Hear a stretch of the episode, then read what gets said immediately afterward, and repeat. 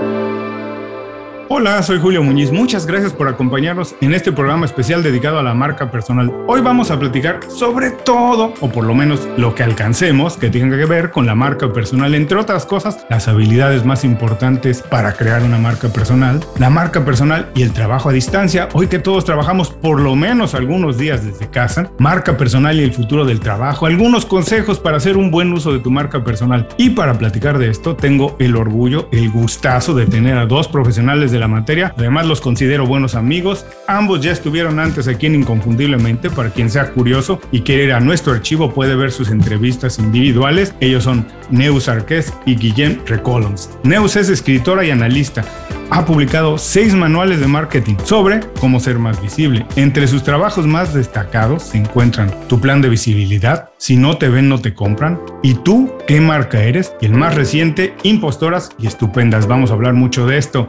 Guillem es fundador de Soy mi marca, Ponte Valor y Human Branding. Ha publicado muchos artículos, ensayos y libros sobre marca personal. Los más populares, los que de verdad tienes que buscar porque determinan qué es la marca personal, es Si no aportas, no importas, claves para atraer talento en 2022 y un curso de marca digital en línea.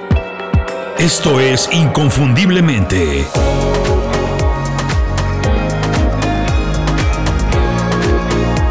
Sé extraordinario en lo que haces. Hola Neus, hola Guillén, bienvenidos a Inconfundiblemente. Muchísimas gracias por hacer tiempo para platicar una vez más con nosotros. Vamos a empezar con Neus. Neus, ¿puedes decirnos de manera muy breve, sencilla, para quien no se ha familiarizado con el término, que seguramente nuestra audiencia ya lo ha escuchado, algunos seguramente ya sabrán, pero habrá mucha gente que todavía no tiene muy claro cómo podemos definir de manera sencilla qué es la marca personal? Gracias, Julio. Y Hola, Guillem. Bueno, la definición sencilla de marca personal es todo menos sencilla, ¿no? Porque la podemos resumir en la marca son, lo, a mi entender, es la suma de valores, competencias y contactos que nos hace únicos. Y esto que parecería como relativamente la lista de la compra, ¿no? Hago una lista de valores, hago una lista de competencias, hago una lista de contactos, en realidad está muy influido por el entorno y los objetivos de cada quien. Guillem, ¿quieres agregarnos algo? Sí, vamos, eh, estoy totalmente de acuerdo con la definición de Neus. También es verdad que lo que decía al final es muy cierto, que la marca eh, no todo el mundo la percibe igual y por tanto es, es, rica y compleja y esta es una de las cosas. Es decir, marca, si lo tradujéramos como huella personal, pues cada persona que nos conozca tendrá una huella personal distinta de cada uno. Por tanto, eh, no tenemos una marca personal universal, sino que cada uno la percibe de una manera. Y sí es cierto que lo que es la gestión de marca podemos conseguir con el tiempo y con cierta persistencia que esa marca sea percibida de una manera más, más uniforme, por decirlo así. Nos introdujiste un término que me parece muy interesante cuando hablamos de personalidad, de, digamos, la huella que vamos dejando con el trabajo, que fue ser únicos. Porque siento que vivimos en una época en que ser únicos o es más difícil o no hay la necesidad o no hay la búsqueda de ser únicos porque con tanta información que recibimos, especialmente de redes sociales, donde se nos dice qué es lo que está bien para ser aceptados, qué tenemos que hacer, y la mayoría de personas quiere más bien parecerse a algo, buscar el objetivo que alguien más le dice, ser único cuesta más trabajo. Sin embargo, me dices que es una de las características de tener una marca personal fuerte. Bueno, te diré más, yo creo que es irrenunciable porque dentro del mundo de la marca personal yo me he especializado en la gestión de la visibilidad, ¿no? Y la clave para que tu propuesta sea visible es que sea percibida como diferente. Por lo tanto, si te obstinas en ser como el vecino o la vecina de al lado, eres, reemplazable ¿no? Y eso por un lado. Y después si nos ponemos más metafísicos, Julio, es que todos somos diferentes. O sea, nacemos diferentes. De lo que se trata es de aprovechar eso en nuestro favor. También es verdad que estoy de acuerdo en que vivimos en un contexto donde se nos incita ¿no? a parecernos a la influencer, a actuar de esta manera, a tener el mismo decorado en Instagram. Esto no ayuda, ¿no? pero tampoco aporta. Ahora, Guillem, en esta actitud, en esta búsqueda de ser único, de mostrar tu, digamos, tu originalidad, la manera en que te distingues, ¿qué es mejor para construir una buena marca personal? ¿Ser muy bueno en lo que haces o ser distinto? ¿Qué ayuda más? ¿Qué le recomendarías a alguien que debería ser de verdad dedicarse a, a ser un maestro, un gurú, un ninja en su profesión o a destacar las características que lo hacen diferente? Por desgracia lo queremos todo, Julio. podemos, yo digo que podemos tener todo en la vida, pero no todo al mismo tiempo. Ese es el problema. Sí, pero ser, ser, diferente o ser distinto no es suficiente. ¿eh? Porque yo te voy a decir que, mira, eh, voy a hacer una locura, voy a salir a la calle, voy a quemar una Biblia o lo que sea. Y esto, esto puede ser muy llamativo, pero no, no, no aporta ningún valor. Por tanto, eh, yo, yo creo que tenemos que, lo que comentaba Neus, eh, tenemos que ser diferentes en la relevancia, dentro de la relevancia. Es decir, lo que hagamos tiene que tener valor y lo diferente tiene que ser la manera como lo enfocamos. Yo, eh, por ejemplo, hablo de mi caso personal, pero yo sí que hace muchos años decidí posicionarme en personal branding en la empresa. Eh, esto, es esto para mí fue un, fue una, una, historia que yo creo que me diferencia de muchos, muchos otros colegas que están mucho más en el campo de la individual o de grandes audiencias, etc. Yo estoy trabajando prácticamente el 90% de mi tiempo dentro de empresas. Entonces, ¿Esto es una especialidad? Sí, eh, por supuesto que lo es, pero yo como Neus vengo del mundo de la comunicación y, y, pensé que la fuerza de la marca personal podría ser muy fuerte, muy, muy, en fin, muy, muy importante dentro de las empresas porque están muy necesitadas de humanización, digamos, por, llamarlo así. No, me gustaría añadir a lo que ha dicho Guillem una pregunta que seguro que Guillem también se encuentra y, y, yo estoy viendo cada vez más, ¿no? Y es una pregunta que viene desde la angustia, donde la gente me dice, yo me dedico a, yo soy maestra, soy una buena maestra, pero además toco el violín y mi pasión es tocar el violín, entonces yo no sé si debo decir que soy maestra o que soy música. ¿No? O sea, cada vez tenemos más identidades y parece que todos nos obliga a escoger, ¿no? Por eso yo creo que la diferenciación aquí es una buena estrategia, porque igual hay muchos buenos maestros, pero no hay muchos buenos maestros violinistas, ¿no? o sea, yo quiero quitar esa angustia y transformarla en oportunidad. Pero Neus, a ver, y esto tiene que ver con tu más reciente libro. ¿Por qué nos cuesta tanto trabajo compartir en lo que somos buenos. Digo, en términos generales, habrá quien sí, sabemos gente que se dedica a, promover muy bien lo que hace, pero en términos generales, somos muy dados a celebrar el trabajo de alguien más, pero no el nuestro. A mí me pasa muchas veces, hablo con clientes o amigos y, bueno, pero tú qué sabes hacer, qué haces, hago esto y esto, pero eso lo hace cualquiera. La gente dije, muchas veces te lo dice de esa manera, bueno, pero es que eso, alguien que se dedica a la contaduría, no, pero eso lo hace cualquiera no necesariamente nos cuesta mucho trabajo reconocer nuestras mismas habilidades, aptitudes. ¿Por qué pasa esto? Mira, fíjate si es importante que el subtítulo del libro, el título es Impostoras y Estupendas, el subtítulo es Para que los demás vean tu talento, primero lo tienes que ver tú. Entonces, una de las razones es porque no lo vemos, ¿no? Y la razón por la que no lo vemos es porque yo creo que se trata de un mecanismo de resistencia. ¿no? Si yo no expongo mi talento, nadie lo va a ver. Si nadie lo ve, nadie lo juzga. Y si no me juzgan, estoy a salvo. ¿no? O sea, este es el recorrido perverso ¿no? del que hay que salir. Sí, también había en esto de síndrome de la impostora, que se llama, pero también había un psicólogo llamado Solomon Ash que hace, hace tiempo, el siglo pasado ya, eh, eh, hizo, hizo varios experimentos de conformidad social y, a la gente le cuesta muchísimo salirse de la línea. Eh, y el experimento clave era que el tío ponía a varias personas en una sala, les, decía, les decía, ahora vendrá alguien y tenéis que decirle que esto es de color amarillo. ¿vale?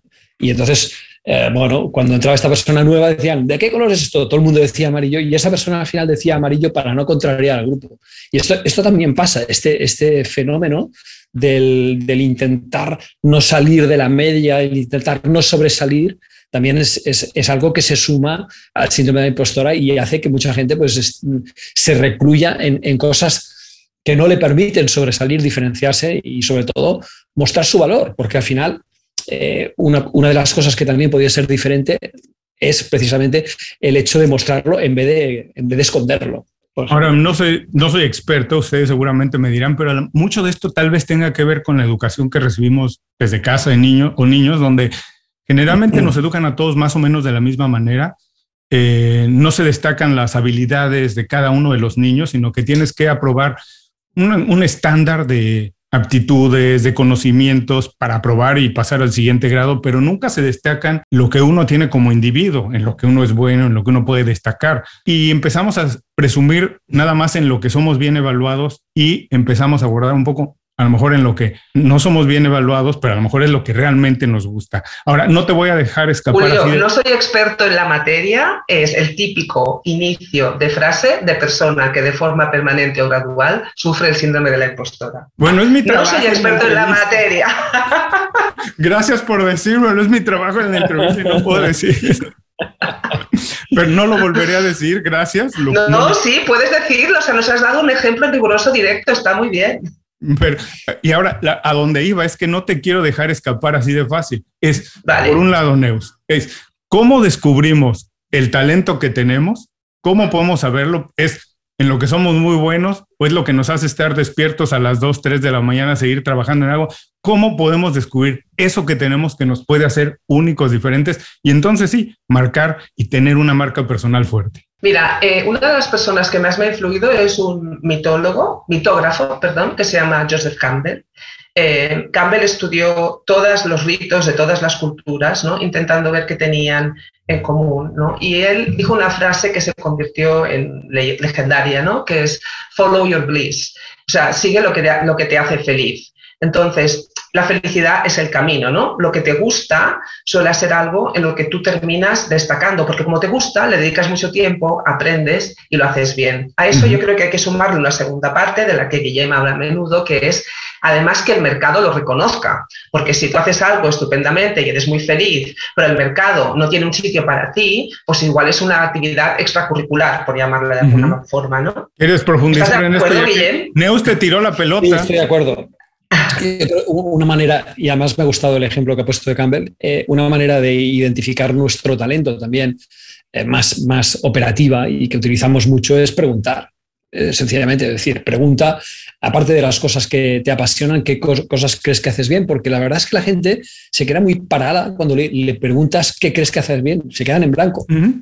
Se quedan en blanco. Entonces, una, una, una estrategia muy sencilla es pedir feedback pedir feedback a los demás para eh, yo, yo, les hago en consultoría, por ejemplo, pedir feedback a 20, 30 personas de distintos círculos y la mayoría se sorprenden muchísimo, porque bueno, todos tenemos una ventana oculta, ¿no? La, famosa ventana Yohari, tenemos una ventana oculta de información que no tenemos de nosotros mismos y la gente se sorprende mucho de, habilidades y de competencias, más, más habilidades que competencias eh, que, que, bueno, que no, que no conocía, ¿no? Y esto es, esto es increíble, que pase.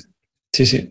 Ahora, Neos, ya sabemos lo que nos gusta, seguimos nuestra pasión, trabajamos en ello, la desarrollamos, pero ya no es suficiente. Ahora hay que hacer que eso sea, bueno, además, que el mercado, que exista una parte del mercado interesado en eso, pero tampoco es suficiente. Ahora hay que hacerlo visible. No quiero asustar a todas las personas que nos están viendo y escuchando, pero ¿esto qué quiere decir? Hacerlo visible. Tenemos que aprender habilidades nuevas para comunicarlo, tenemos que ser expertos en redes sociales, tenemos por fuerza que estar en las redes sociales. ¿Qué tenemos que hacer para hacer eso visible? Mira, tenemos que ser visibles porque mi mantra es el talento que no se ve se pierde. Tú puedes ser todo lo talentoso que quieras, que si nadie lo sabe y nadie lo ve, es perfectamente inútil, ¿no? De hecho, la palabra talento viene del latín talentum y el talentum era una moneda. Entonces yo concibo como que el universo te ha dado una moneda, pero no para que te la guardes en el bolsillo, ah. sino para que la pongas en circulación. ¿No? Para usarla. Entonces la gente tiene que ver que tú tienes la moneda, porque si no, no hay intercambio y no hay aprecio de esa moneda. ¿Cómo lo haces? Bueno, tienes que identificar primero cuál es el talento que vas a hacer visible y segunda, diferenciarlo, como decía Guillem, otra gran palabra, de forma relevante. O sea, no hay que, nadie lo es todo para todo el mundo. Tú tienes que saber a quién le puede importar tu talento y ver cómo llegar a ese público que nunca será todo el mundo. O sea, la expresión todo el mundo ya la podemos abolir desde este mismo momento. Y no podemos gustar a todo el mundo. No, porque si le gustamos a todo el mundo, no le gustamos realmente a nadie, ¿no? Exacto. Y Guillem, ¿tú puedes darnos algunas, digamos, dos o tres ideas de cómo hacer esto, de cómo hacer un poco más visible el talento que tengo? Bueno, hay, hay muchas fórmulas. Eh, la verdad es que las redes sociales, como tú comentabas, es una, no es la única. Yo, eh, por ejemplo, he visto, he visto personas que han logrado hacer su talento visible gracias a, una, a, un, a un, white paper, por ejemplo, un, libro blanco. Em, esto es algo que, que, o un libro, ¿vale? Lo que pasa es que la gente se asusta menos con un paper para hacer un paper que para hacer un libro, ¿no? Porque ahí dependes ya de editoriales, etcétera. Y el paper es, no deja de ser eh, originalmente el white paper era una especie de discurso corporativo de la empresa, pero puesto en bonito y ahora se ha convertido en una herramienta en la cual tú investigas algo que haya una, una, em, una falta de información en un mercado concreto y lo investigas, puedes tener de socio una universidad, un, instituto de investigación, etcétera. Tú añades una parte cualitativa y eso lo, publicas y, eso, sin estar en las redes sociales, puedes conseguir una visibilidad a quién son tus verdaderos clientes amplísima. Pero claro, depende de los clientes. Si tú vendes zapatos, tienes que ir a Facebook, está claro, ¿no? Eh, pero si tú lo que estás vendiendo eh, es un, producto solo únicamente para empresas muy específico de consultoría o algo así, las redes sociales tienen una utilidad relativa. También te lo diré, ¿eh? relativa en cuanto a que si tú lo que quieres es ser conocido para tu círculo de clientes, pues bueno, no son indispensables las redes sociales. Por supuesto, ayudan, yo estoy en todas, en Neus está, creo que también en casi todas, y nos ayudan porque también eh, es, cierto que cuando alguien busca información de nosotros, pues gracias a las redes, gracias a nuestros blogs, gracias a nuestra web, pueden encontrar más información. Y esto es un punto importante y que mucha gente debería tener en cuenta, aunque esté trabajando por cuenta ajena. Porque esto es, esto es el gran error, que muchos eh, se dan cuenta de que tienen que desarrollar y, comunicar su marca personal cuando ya están sin trabajo o cuando están hmm. empezando o cuando no. Esto es algo que es una es un compromiso que adquieres contigo mismo. Oye, voy a identificar, quiero saber cuál es la marca que proyecto, quiero desarrollarla, trabajar la estrategia y quiero visibilizarla. Son tres pasos.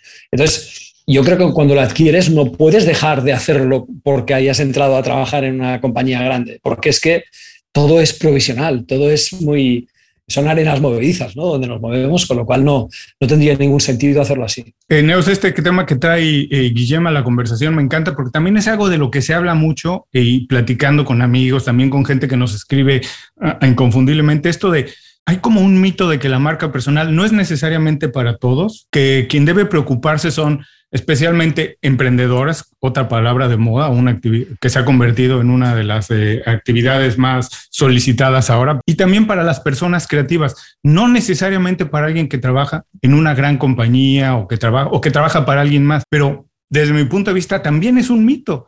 Eh, yo de, de manera empírica, sin saberlo, yo siempre decía cuando trabajaba en el mundo corporativo que decía, me gusta hacer bien mi trabajo porque si dentro de la compañía nadie se da cuenta, seguramente alguien fuera lo está viendo, la competencia, alguien. Y esas eran las maneras de abrirme puertas en otro lugar, ¿cierto? Pero hay este mito de que la marca personal, esta actividad no es para todo el mundo. Bueno, bueno, y, donde el mito ya se despliega en toda su magnitud es en la función pública, ¿no? Donde los funcionarios creen que ellos tampoco necesitan marca personal. A ver, mi opinión es radical.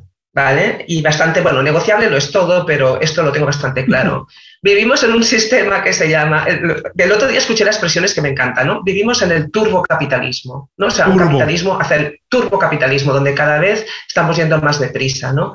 Ya no hay lealtades de por vida entre los empleadores y los empleados. Eso terminó. Tú puedes estar en la función pública y la función pública va a decrecer, porque los recursos públicos van a decrecer a raíz de la crisis en la, que nos estamos adentrando. ¿no? Puedes estar en una gran empresa que pivote, que cambie, que absorba, que se fusione, ¿vale? Pero tú seguirás teniendo un talento y seguirás teniendo que salir al mercado a proyectarlo. Esto hace 50 años no era así. A mí la gente me pregunta, ¿a ti te gusta la marca personal? Digo, a mí me cansa. Si viviéramos en otro sistema, igual no me dedicaría a esto, pero es que no he encontrado el plan B, ¿sabes? Existe una, excepción, habría una persona a la que no eh, sería interesante el tema de la marca personal, que sería una anacoreta, alguien que viva solo en una ermita, por ejemplo. La persona no la necesita, porque la marca personal es, ante todo, porque nos relacionamos con personas y desde ese mismo instante en que nos relacionamos con personas es esencial entender cómo podemos mejorar esta relación. Y esto que decías también hace unos minutos, Guillem, de que no hay un momento específico, sino que es un trabajo continuo. Eh, yo también tengo esta, esta, esta idea de que uno tiene que cambiar precisamente cuando te está yendo mejor en el trabajo. También, eh, volviendo a mi ejemplo, porque es del que puedo hablar, que cuando va alguien a mi, a mi LinkedIn ve que me cambiaba de trabajo constantemente y no necesariamente porque me fuera mal, a lo mejor me estaba bien y me ofrecían trabajo en otro sitio, pero es porque cuando estás fuerte, cuando tienes músculo, es cuando puedes saltar más lejos. Cuando no tienes músculo y tienes que cuidar tus recursos, eres más miedoso a atreverte al cambio. Pero cuando estás fuerte, cuando tienes un ahorro, es más fácil, ¿no? Así que eh, eh, en este sentido es, no hay un momento adecuado, es un trabajo de todos los días, pero si puedes, Guillem, recomendar eh, dos o tres prácticas también de, mira, si tú no estás pendiente de tu marca personal, nada más pon atención a esto todos los días o de vez en cuando, date unos minutos para qué cosas debería estar haciendo quien hasta ahora no está, digamos, de manera activa consciente haciendo un trabajo para proyectar su marca personal? Bueno, yo, creo que el primero es, sobre todo, es, entender esta relación social que hablábamos antes. Es decir, la marca personal existe tanto en cuanto nosotros nos relacionamos con otras personas. Tenemos todo un grupo de, todo un núcleo de stakeholders muy grande y, y hemos de ver em, eh, nuestro nivel de supervivencia, porque al final no dejamos de ser muy distintos a los, a los que vivían a nuestros antepasados, tenemos que sobrevivir a todo esto, a este capitalismo turbo que, que hablaba Neus, eh, o turbocapitalismo, perdona. Eh, y entonces para sobrevivir a esto necesitamos garantizar que lo que hacemos tiene continuidad, que funciona, que lo podemos ir poniendo en crisis cada cinco años, que esto yo creo que también es buena idea. Eh, pero sobre todo, eh, una cosa que está muy bien es entender muy bien quiénes son las personas, y te voy a decir muy bestia, que te dan de comer. o sea, identifica muy bien a esas personas, ese segmento de, de, clientes que puede ser muy variado, porque una persona que esté en un, trabajando para una empresa, pues está claro que es la empresa, su único cliente, como diría Andrés Pez Ortega, tiene un único cliente, ¿no? Esa persona, pero incluso alguien que esté trabajando en una empresa puede escribir un libro y venderlo y autoeditarlo y ponerlo en Amazon y sacar un recurso extraordinario. Y esto no está prohibido por ley en ningún país del mundo, ¿no? Con lo cual, em, es muy importante que eh, nosotros mm, seamos un poquito inconformistas, ¿no? Por un lado, es decir, que entendamos muy bien quién nos está comprando, quién es esa persona para no no desatenderla demasiado y, siempre asegurar que tenemos a gente. Y, además esto enlaza muy bien con lo de la pasión de Neus, es decir, lo que comentaba al principio, esto ha sonado ahora un libro nuevo, ¿eh? La pasión de Neus, pero con lo que comentaba al principio que es que cada vez, a medida que la, la palabra sería maduramos y las cosas nos van bien, intentamos focalizar en aquello que más nos gusta. Por tanto, yo diría que esto también es un consejo aplicable a todo el mundo. Si algo te está yendo bien, intenta poner más el foco y además te da dinero y además te sustenta, intenta poner el foco más allá, allá, intenta dejar de lado las cosas que a lo mejor eh, las haces solo por dinero, pero no, no te funcionan. Con lo cual yo diría que hacer este trabajo es muy importante. Es decir, cosas que mm, me permiten sobrevivir y encima me apasiona hacerlas y ves, ves reduciendo el resto y quedándote con estas. Neos, quisiera regresar un momentito a este concepto que trajiste tan interesante del turbocapitalismo. Me imagino que también tiene que ver con el momento preciso que vivimos de lo que ha pasado, no solo por la pandemia, la crisis que dices que no se avecina, que ya está aquí, los cambios que están pasando en términos de cómo trabajamos ahora, que dos o tres días muchas personas trabajan a distancia. Eh, no sé si están al, tanto de esta, lo que se conoce en Estados Unidos como la gran renuncia, donde millones de personas han dejado su trabajo sin tener otro. Y lo siguen haciendo, y lo siguen haciendo. Sin tener otro porque no estaban contentos. Algo. ¿Tú has advertido algo, un cambio o algo que tengamos que hacer distinto a partir de todas estas nuevas condiciones que estamos viviendo? Bueno, yo creo que eh, un cambio bastante evidente es la comunicación, ¿no? Cuando tu comunicación eh, deja de ser, digamos, se convierte en comunicación menos presencial, ¿no? Y quizá incluso más asíncrona, porque estás todo el rato comunicándote eh, con personas que pueden no estar en el mismo uso horario, en el mismo momento y, desde luego no están en el mismo lugar, ¿no? Yo creo que es fundamental atender y cuidar esa comunicación, ¿no? Y también creo que hay que hacer un esfuerzo especial, eh, hay que ponerle una dosis especial de empatía, porque la, gestualidad, la comunicación eh, eh, presencial ¿no? está quedando subsumida por las pantallas y las pantallas dan de sí lo que dan de sí. Eso en cuanto a, cómo proyectarse, ¿no?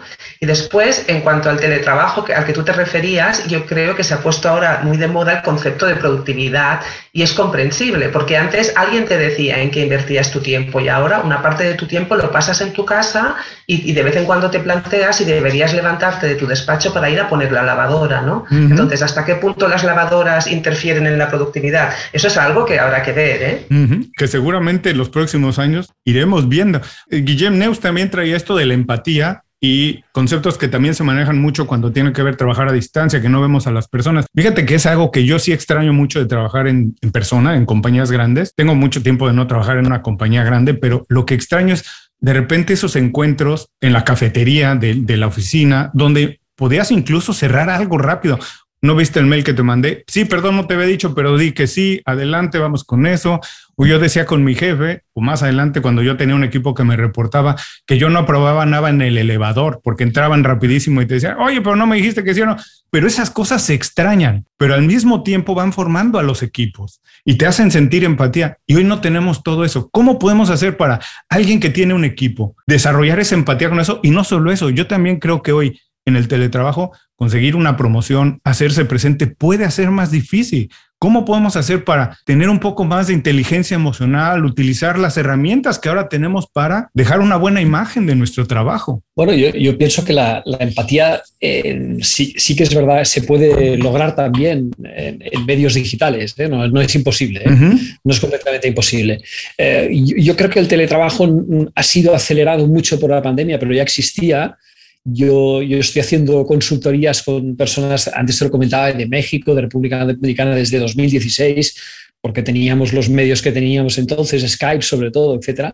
Y, se puede lograr la empatía, ¿eh? no, no, es difícil. Lo que pasa es que Claro, eh, no, es empatía con los cinco sentidos, si quieres, ¿no? No, tiene la facilidad que puedes tener cuando tú tienes una persona, le das un abrazo, le chocas la mano o estás un rato observándola de manera mucho más integral que lo que podemos observar eh, tras una pantalla, ¿no? Que siempre es muy complicado. Pero sí, sí, que, sí que se puede lograr. Yo creo que el, tema del teletrabajo ahora tiene sentido en tanto en cuanto trabajemos por objetivos.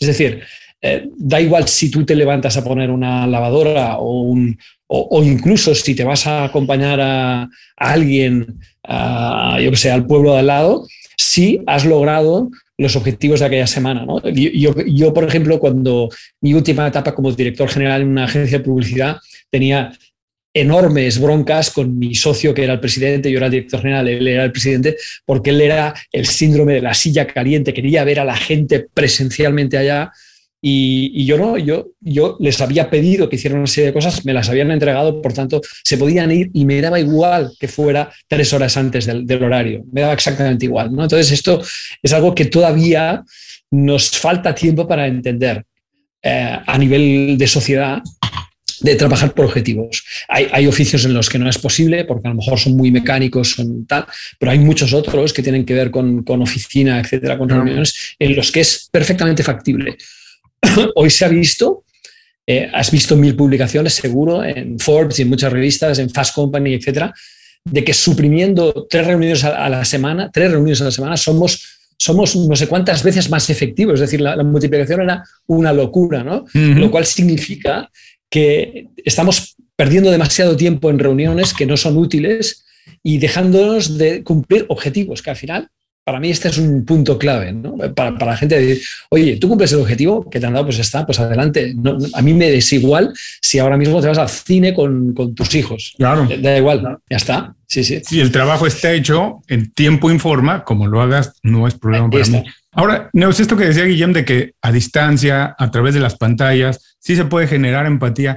Yo digo que toda mi familia vive en Ciudad de México y cuando me mudé a Miami, Todavía el mensaje de texto con algunos de mis hermanos no era lo más habitual. Nos costaba trabajo todavía. Preferíamos la llamada telefónica y costó tiempo pasar, para pasar el mensaje, ¿no? Al WhatsApp y eso. Pero creo que el paso de WhatsApp a la videollamada fue rapidísimo por obvias razones, ¿no? La pandemia y eso.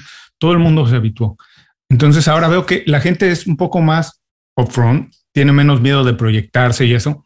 Y también vemos lo que se comparte en redes sociales y la gente quiere hablar de su vida y compartir cosas que nosotros hace algunos años no queríamos compartir, pero cosas como el talento, nos decías hace unos minutos, no lo compartimos tan fácil. ¿Tú crees que esta manera de trabajar facilite que empecemos a evitar el síndrome del impostor, que nos dé por lo menos más valor, ya tenemos más valor de compartir, de estar, de dar la cara, de ponerla. Mira, lo que decías es muy cierto, ¿no? O sea, está bajando como el umbral de privacidad la gente cada vez publica cosas que había jurado cinco años antes que jamás publicaría. ¿no? antes eran las fotos de gato, los pasteles de coco, ahora ya son las barbacoas en la casa, sigue la foto en la piscina y así vamos, ¿no? Vamos para bingo. Entonces, eso se está relajando. Pero yo me pregunto a veces si eso no es una distorsión, ¿no? O sea, yo estoy publicando la foto del pastel de coco porque en realidad no estoy explicando lo que realmente me sale bien como ingeniera agrónoma. ¿Sabes? Entonces, bueno, entonces no publiques el pastel de coco, ¿no? O sea, lo realmente inteligente eh, y necesario es que sepamos que tú eres una gran ingeniera agrónoma o ingeniero agrónomo, ¿no? Yo creo que las dos cosas están interrelacionadas, pero ahora mismo no veo la causalidad, porque lo, sí, lo que sí veo es que detrás de esa ocultación del talento se esconde el miedo al juicio. ¿Sabes? Es un mecanismo defensivo claro. ¿Y hay alguna manera de, eh, me imagino que tiene mucho que ver con la educación, pero hay algo que le puedas decir a las personas de cómo romper con ese miedo a ser juzgado, a ser visto, a ser señalado? Yo creo que hay dos. Hay, hay muchas estrategias, en el libro hay un montón, pero para mí las que, me han, las que mejor me han funcionado, porque yo me declaro como persona que ha sufrido el síndrome de la impostora y además creo que es un síndrome cíclico, es decir, no es algo que tú resuelvas, ¿no? Se lo puede volver a aparecer en, momentos de tu vida donde quizá estés más expuesto y por lo tanto el juicio sea mayor, ¿no? Y te tienes que preparar para eso. Entonces yo creo que hay dos cosas que funcionan. Una es social, porque realmente quien tiene que resolver el síndrome no es solo quien lo sufre. ¿no? socialmente es muy importante el papel de los referentes, ¿no? Tú tienes que poder ver personas a las que tú, te quede, a las que tú querrías emular, porque eso te anima a intentarlo, eso por un lado. Y por otro, yo creo que es muy importante, fíjate, Julio, aceptar los halagos. Eso a una persona que se siente impostora le supone un esfuerzo sobrehumano, porque un halago en realidad, eh, para, un, digo, para un impostor, la felicidad, el éxito no da la felicidad, mm. porque cada vez que tienes éxito piensas, ostras tú, ahora lo tendré que repetir. ¿sabes? Ahora me van a volver a pedir que haga algo parecido y volveré a pasar el día crucis de la angustia y de las noches en blanco. Entonces es importante aceptar los halagos, ¿no? Ver en qué, lo que decía Guillermo del feedback, ¿no? En qué te están diciendo que eres bueno y entender que ese es tu talento y ese es el que tienes que mostrar. Buenísimo. Ahí hay dos consejos para las personas que nos están escuchando ahora. Guillem, hay otra cosa que comentó eh, Neus que me parece interesante y que quiero ver si podemos relacionarlo con también este concepto del turbocapitalismo que está tan alimentado por personajes como Elon Musk, como eh, eh, Jeff Bezos y cosas así.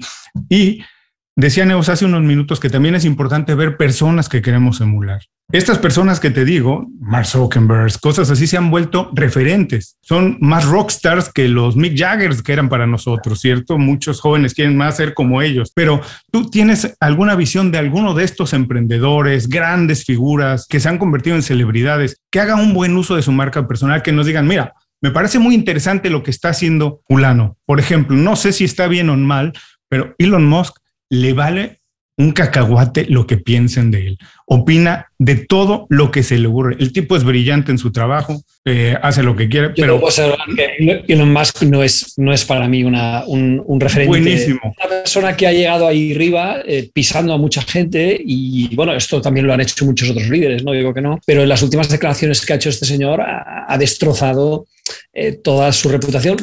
Es lo que dices tú, le importa tres pepinos, eh, le da igual. Ahora voy a despedir a 10.000 personas porque tengo una corazonada. Ahora voy a despedir a todos los que hagan teletrabajo. Y hay una nueva de hoy que se le ha pasado a un amigo mío que también va, a despedir a no sé cuántos por, no sé qué. Entonces, las escuelas de negocio están quitando su nombre como referente, el de este señor, porque ya no lo es. Es decir, que sea el más rico del mundo no quiere decir que sea un referente por lo menos ético, ético o, de, o, de, emulación. a mí no me gustaría ser como él, te lo digo en serio. O sea, yo prefiero llegar más bajo, pero por lo menos tratar a las personas a mi lado. Eh, un referente bueno mm, que creo que me ha gustado a mí siempre ha sido Bill Gates. Bill Gates es una persona que ha sido un, un, empresario que ha sabido delegar bastante en su momento con Paul Allen, etcétera, creando una, una gran empresa a partir de un propósito muy interesante, muy, muy chulo.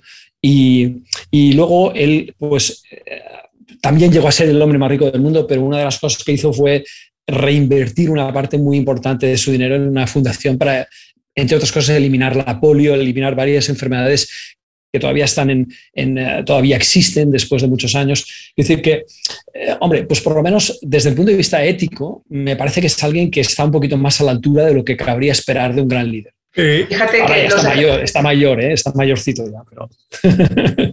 Pero Julio, los ejemplos que has puesto eh, son todos de otra palabra que me encanta, tecnooligarcas. Sí, claro. Estas son personas que manejan grandes corporaciones, son las que tienen una capacidad, un derecho de voto muy alto y en algunos casos tienen un porcentaje de voto que es decisivo. ¿no? Entonces, estaría bien que nos preguntásemos si los tecnoligarcas son los referentes en los que nos queremos mirar. ¿no? Guillem ha contestado, yo me sumo a su respuesta, pero también Guillem y yo sabemos, como especialistas en marca personal, que las marcas potentes son las que generan grandes adhesiones y grandes rechazos. ¿no? Entonces, el hecho de que no traguemos a Elon Musk ¿no? y tengamos una respuesta visceral, quiere decir que su marca está muy bien definida, porque no nos hemos quedado tan panchos, ¿no, Guillem? No, desde luego. O sea, nunca compraré un Tesla, nunca compraré un Tesla, lo tengo muy claro, pero reconozco su labor. Ah, mira, la noticia de ahora era de su empresa espacial, pues que ha despedido a unas personas que protestaron por carta de su manera de gestionar la empresa y las ha despedido a todas de manera que ha desmontado su empresa espacial. Ya está. Esta es la noticia de hoy que he leído esta mañana y que me parece increíble. Pero creo que los tecnoligarcas, que además que es una buena manera de definirlo, porque ahí también está Zuckerberg, están muchos otros eh, ahí detrás, eh, son personas que sinceramente eh, ha habido algún momento en el proceso que les ha pasado algo extraño porque no eran así inicialmente. Diríamos los mexicanos, les creció el enano. Les, les, ha crecido el enano, sí, les ha crecido el enano. Porque no eran así inicialmente. Es decir, Elon Musk al principio era una persona que tú miras lo que es la misión de la compañía y es fantástica, ¿no? Que haya un mundo más limpio, no sé qué, no sé cuántos. Claro, luego dices sí, pero para que haya un mundo limpio me tengo que gastar 120 mil dólares en un automóvil. Bueno, pues no sé si eso es muy sostenible desde el punto de vista estrictamente sostenible, pero bueno, en, en cualquier caso sí que parecía que había una, idea ahí detrás. Ahora, lo único que le preocupa a este señor es eh, el dinero. Eh, lo de Twitter yo creo que es un caso muy claro, ¿no? que estamos que si compra Twitter, que si no lo compra, que además no lo comprará con su dinero, porque él no tiene dinero, no lo olvides nunca, tiene mucho patrimonio, pero no tiene dinero, entonces lo pide y se lo dan. Esto también es una gran contradicción del, del turbocapitalismo, que, que, a los que, los que lo necesitan no se lo dan, los que no lo necesitan eh, se lo dan. Pero sí, sí es cierto, eh, los tecnoligarcas yo, yo creo que están teniendo, no todos ellos, pero están teniendo en común este, este punto de, de crecimiento en anil detrás que creo que creo que habría que revisar un poquito, no sé, éticamente qué les pasa a estas personas y luego los gobiernos, no sé si deberían hacer algo con eso, no lo sé. ¿eh? Bueno, eh, a mí me gustó mucho cómo lo puso Neus en el sentido de podemos estar de acuerdo o no con ellos, pero el trabajo, de, pero tienen una marca potente. Yo argumentaba ah, mucho cuando ganó de Donald Trump, sin entrar aquí en temas políticos, yo siendo mexicano, viviendo en Estados Unidos, se imaginarán que no era una persona de, mi, de mi devoción, ¿verdad? Obviamente, como hizo su campaña política hablando de los mexicanos necesariamente, entonces no era una persona de mi devoción, pero lo que sí decía yo es eso, es tener una marca personal tan fuerte que la gente votaba por la marca, no por el político, porque de verdad no había un político. Y por, una, propuesta de valor, Julio, una propuesta de valor. Voy a recuperar la clase media. Así, es. De manera muy clara de decir que se ha perdido y la minería, y la minería. Así es. Así es. Bueno, antes de despedirnos, quiero, Neus, si nos puedes decir, de esta conversación ya nos, la gente nos vio, nos escuchó, pero si tú tienes la oportunidad de que se queden con una idea, que digan, wow, con esto me llevo, ¿con qué te gustaría que se queden? ¿Qué te gustaría que se queden de idea central de esta conversación? Que digan, wow, me llevo esto, lo voy a empezar a usar, lo voy a implementar, aprendí esto, ¿con qué te gustaría que se queden? Bueno, me voy a repetir quiero que se queden con la idea de que el talento que no se ve se pierde y por lo tanto es imprescindible vencer el miedo, la resistencia al juicio, ¿no? Porque no está el mundo como para ir perdiendo talento. O sea, estamos hablando de unas situaciones y de unos personajes, ¿no? Que están planteando un futuro distópico. Entonces, si tenemos un talento y nos lo guardamos, vamos fatal. Entonces, mi mensaje para las personas que nos están escuchando es, visto el panorama, amigas y amigos, el talento que no se ve se pierde, haz el favor de sacar el tuyo, por favor, y ponerlo a disposición de todos. Guillén, lo mismo, ¿con qué te gustaría que se quedaran? Bueno, para complementar el de Neos, porque los dos somos eh, muy devotos de la comunicación, eh, te diría una, frase que es mi mantra, mi, lema personal, que es todo deja marca, que se acuerden que todo deja marca, lo que decimos, pero también lo que callamos, lo que hacemos, lo que no hacemos, todo absolutamente deja marca. Lo digo sobre todo para esos eh, que tienen síndrome del impostor, eso también deja marca y por desgracia muchas veces es negativo. Con lo cual, que tengan muy en cuenta eso. Bueno, a todos los que nos están escuchando, viendo, les recuerdo, el libro de Neus, Impostoras y Estupendas, ya está disponible en todas las plataformas. Yo le estoy metiendo el diente en la versión de audio y también el, más reciente de Guillem, Si no aportas, no, importa, no importa, también está disponible. Vengan más tarde las notas del programa, dejaremos las ligas directas, los enlaces directos a ambos libros. De verdad, si quieres aprender un poco más de marca personal, son dos cosas que deberías de revisar. Neus, antes de irnos, ¿dónde puede saber la gente más de tu trabajo? ¿Dónde puede ver lo que publicas? ¿A dónde los enviamos? A mi casa, neusarques.com. Y si estás ahora haciendo ejercicio y no puedes tomar nota, tampoco te preocupes, ven un poco más tarde, dejaremos el enlace directo. Guillem, ¿a dónde mandamos a la gente a que sepa más de tu trabajo? También a mi casa guillemrecolons.com. Bueno, les mando un abrazo enorme a los dos. Les agradezco muchísimo la disposición para hacer esto. Espero que la próxima vez nos podamos juntar, de verdad. Las puertas de mi casa en Miami están abiertas, pero sinceramente me gustaría hacerlo más en Barcelona.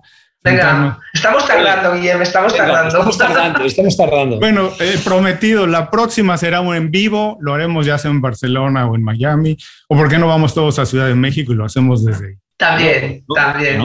Allí nos vemos. Bueno, les mando un abrazo muy grande, de verdad. Y a todos los que nos están viendo y escuchando, con esto terminamos nuestra conversación con Neus Arqués y Guillem Recoloms. Cualquier cosa, cualquier dato, no se preocupen si no pueden tomar ahora nota. Regresen más tarde a las notas del programa y dejaremos todos los enlaces de las recomendaciones que hicimos durante la conversación. Gracias a los dos. Muchas gracias por escuchar el programa. Si algo te pareció interesante, visita inconfundiblemente.com. Tenemos un blog, un canal de YouTube y un boletín donde recomendamos libros, documentales y herramientas para ayudarte a destacar en lo que haces. Se llama Las 5 Razones y llega todos los viernes. Por último, si quieres mejorar tu marca personal de manera fácil e inmediata, recomiéndanos con tus amigos y comparte este programa, porque cuando compartes contenido con valor, dejas una buena impresión.